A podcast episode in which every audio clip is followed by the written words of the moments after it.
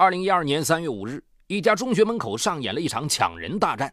该校校长应家长要求，开车护送一名初三女生出校，遭到一对外地中年夫妇拦车抢人。拉扯中，那名外地妇女对吓哭的女生说道：“我是你的亲生母亲，你弟弟需要你救助，你不能听你养父的教唆，见死不救啊！”那哭泣的女生一脸茫然，拼命地摇头。这究竟是怎么回事？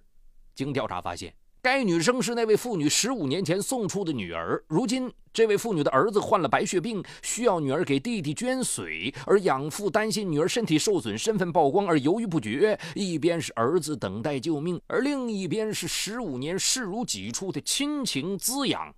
这场捐髓风波，最后谁是赢家？敬请收听本期的拍案故事《强女大战》。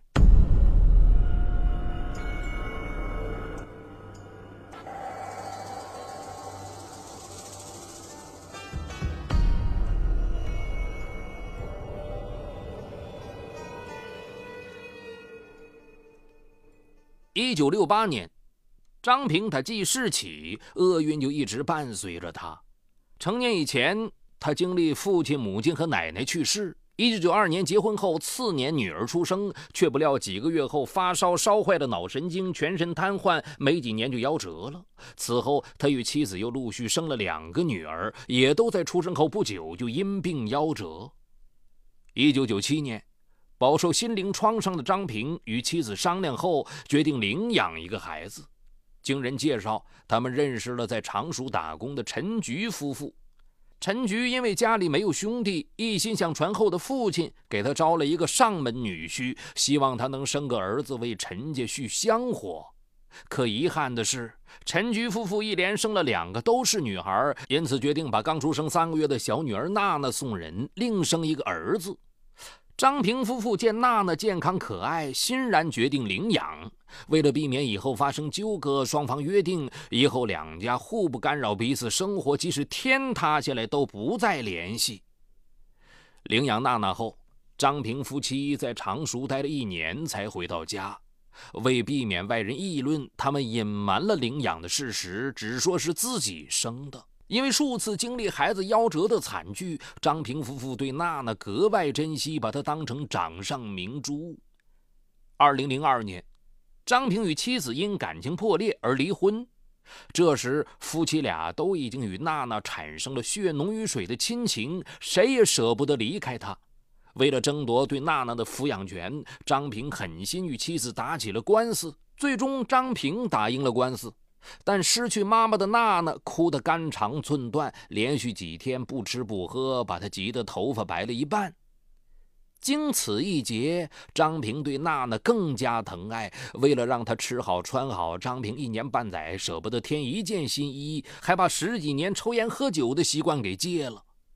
一次，娜娜凌晨四点突然发高烧，张平紧张的鞋都没穿，抱起女儿就往村外跑。一路上，他心急如焚，害怕娜娜像以前三个女儿一样离自己而去。赶到医院后，他还一直提心吊胆，不敢离开病床半步。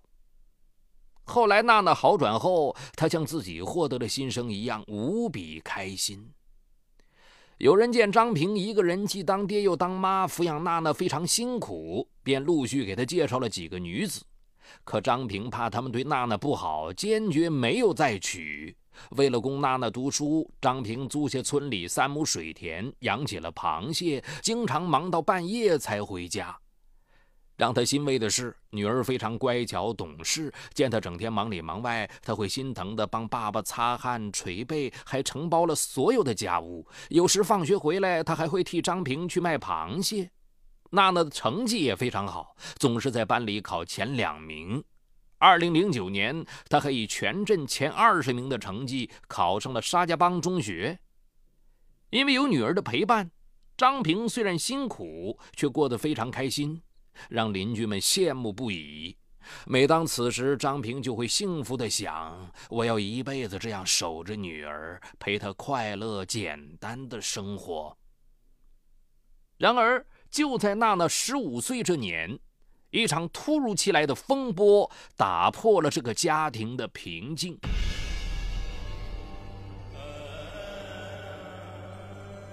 二零一二年一月二十二日，农历除夕夜，张平正与娜娜观看春晚，一个中年妇女风尘仆仆走了进来，自称是来自淮安的陈菊。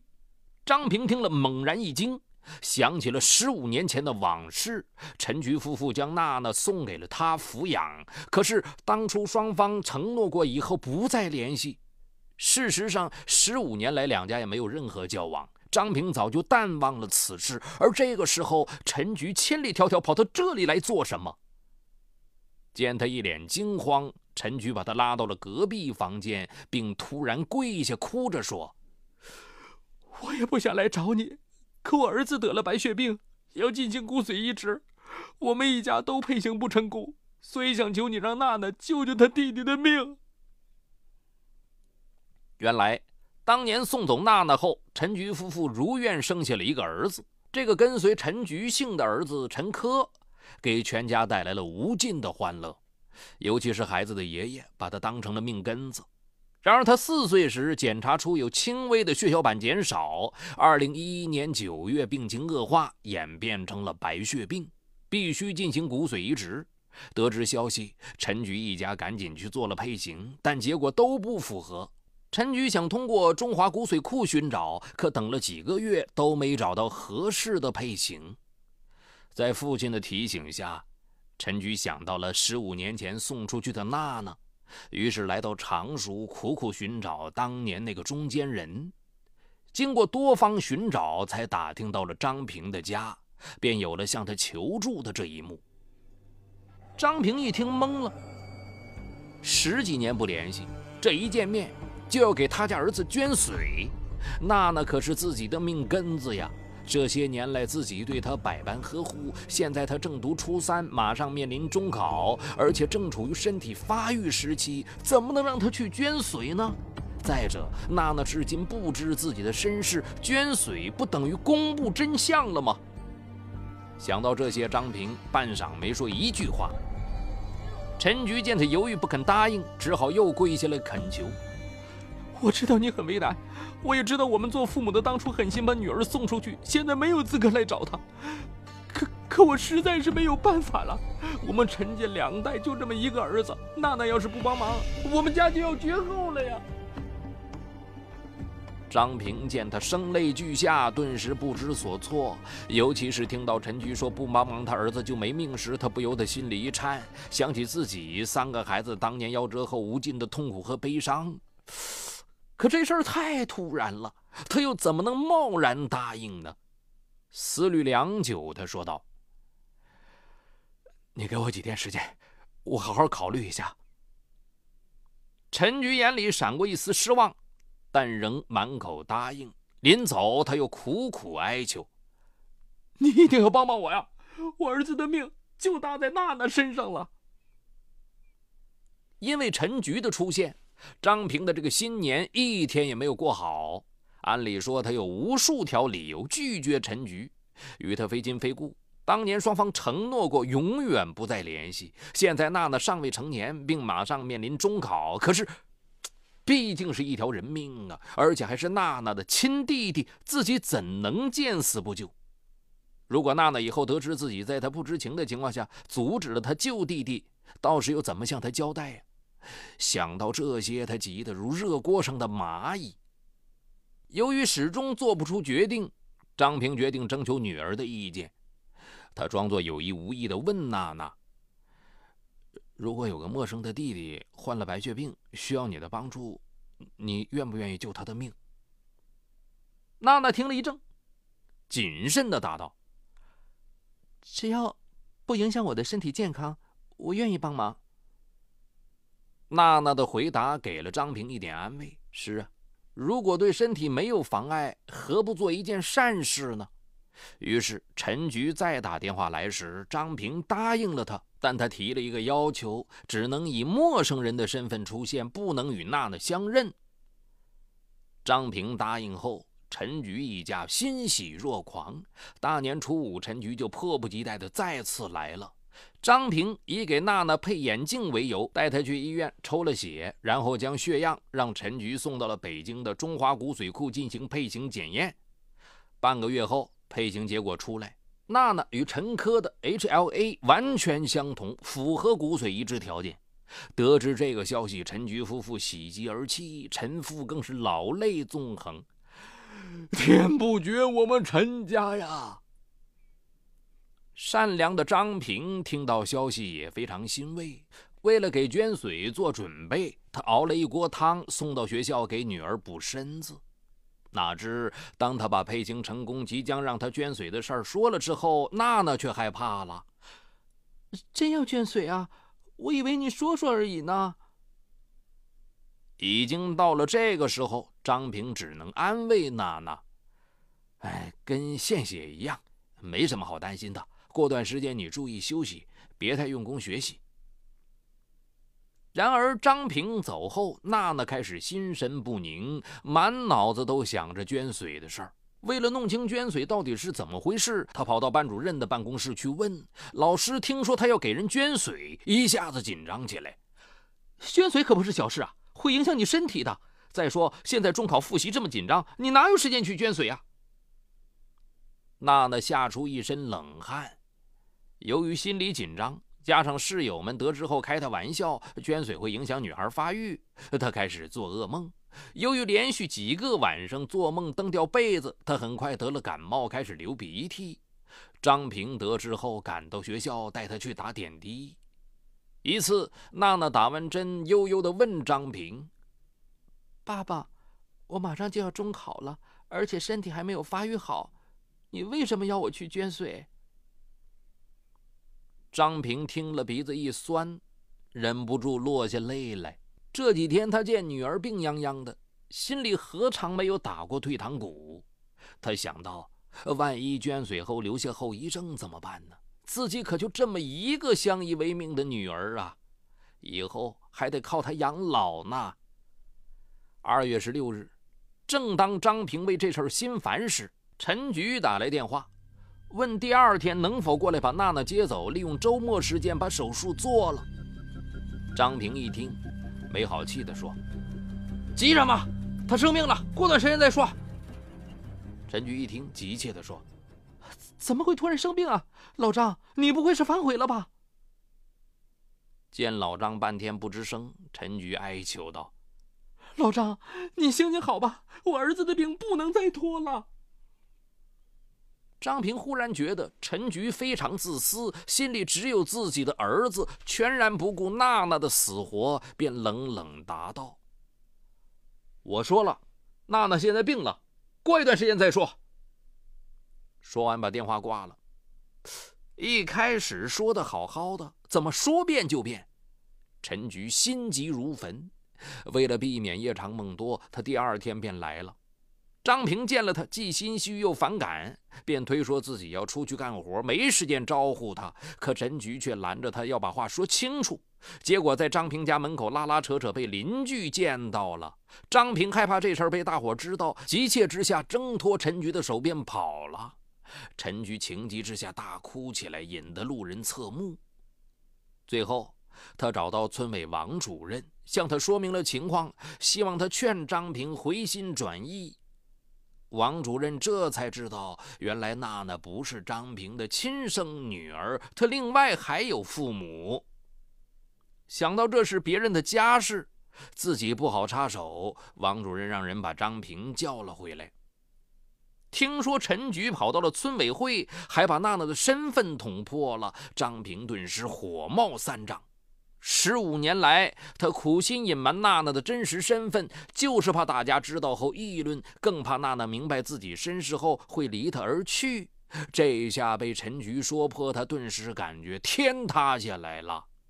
张平跑到村委会后，一见到陈局就要与他拼命，在众人的阻拦之下，两人才没有打起来。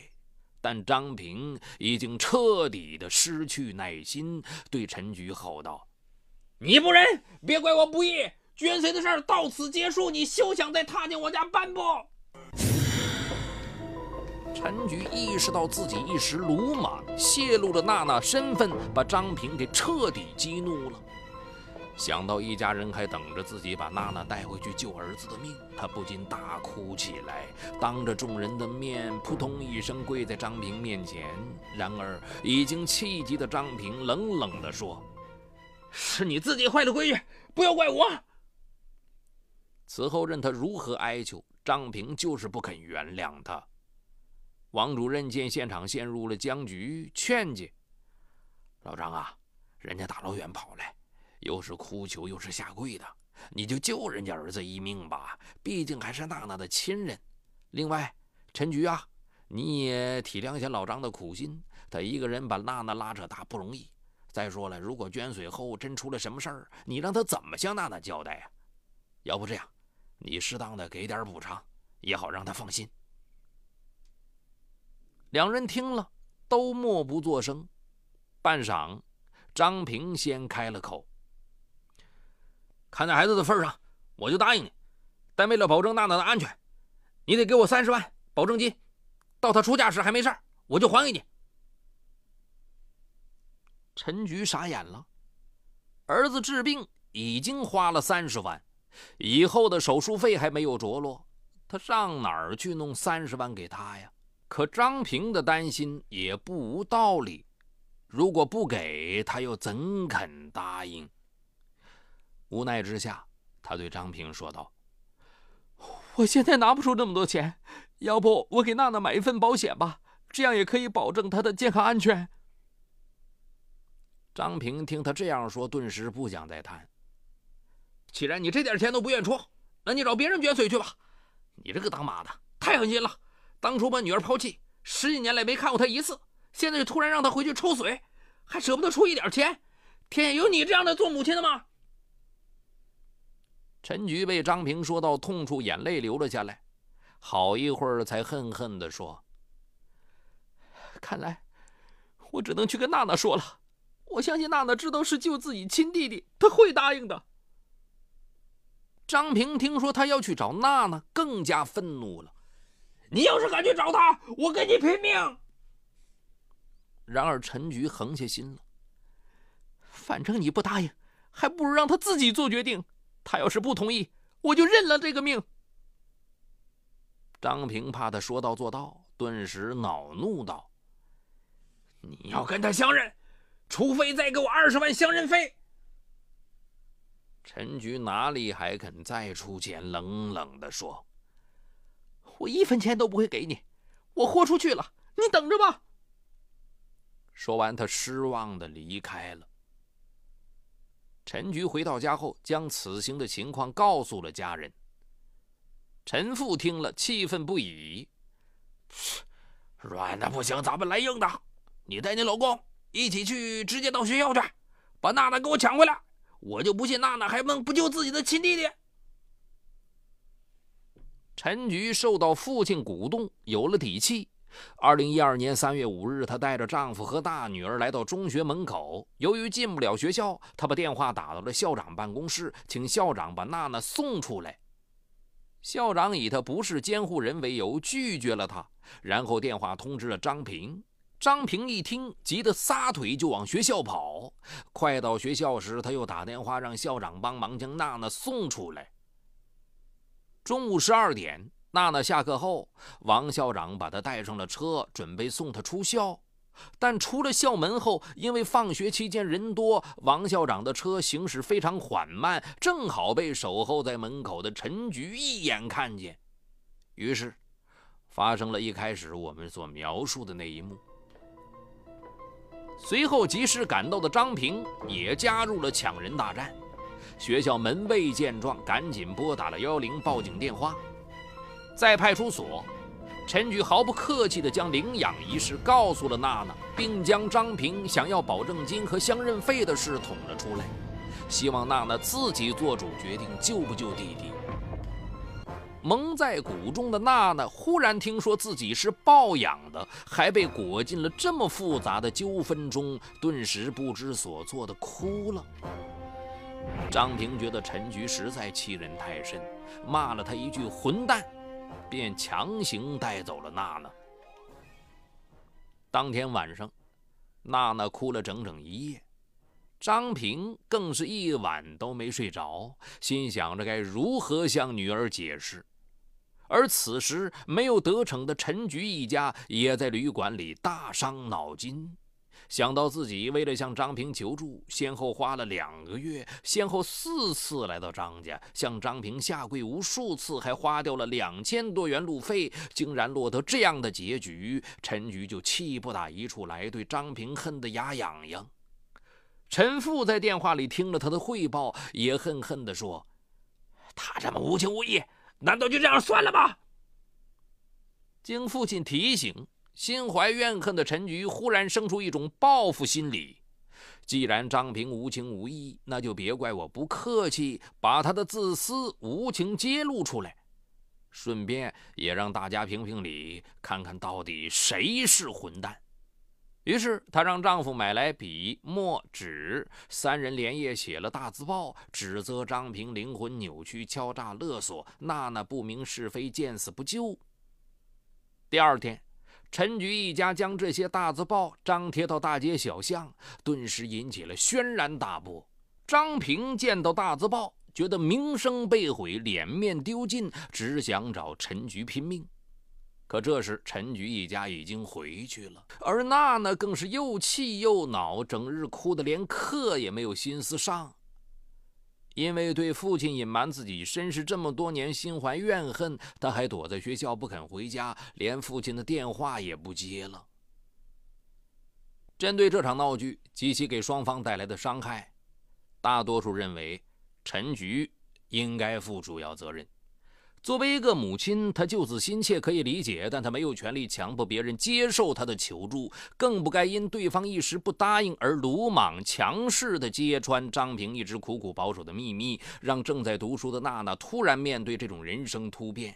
如果她当初能对张平父女的顾忌多一份理解和耐心，何至于闹到现在这个你死我活、两败俱伤的结局呢？现在，陈菊已经意识到自己的冲动给娜娜造成的巨大伤害。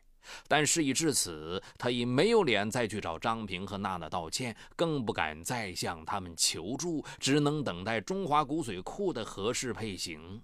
而张平，则在苦恼如何化解对娜娜造成的伤害，让她早日走出阴影，顺利通过中考。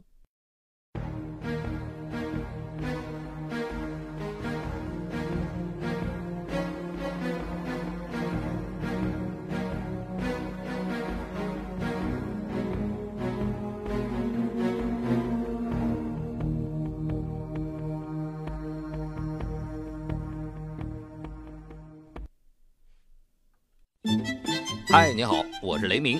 我的最新精品节目解读高效能人士的七个习惯已经在蜻蜓上线。生活中的你面对困难总是消极拖延还是积极主动？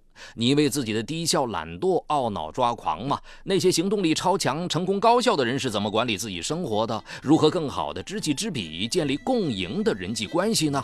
就在蜻蜓 FM 搜索“高效能人士”，开启你的高效能生活。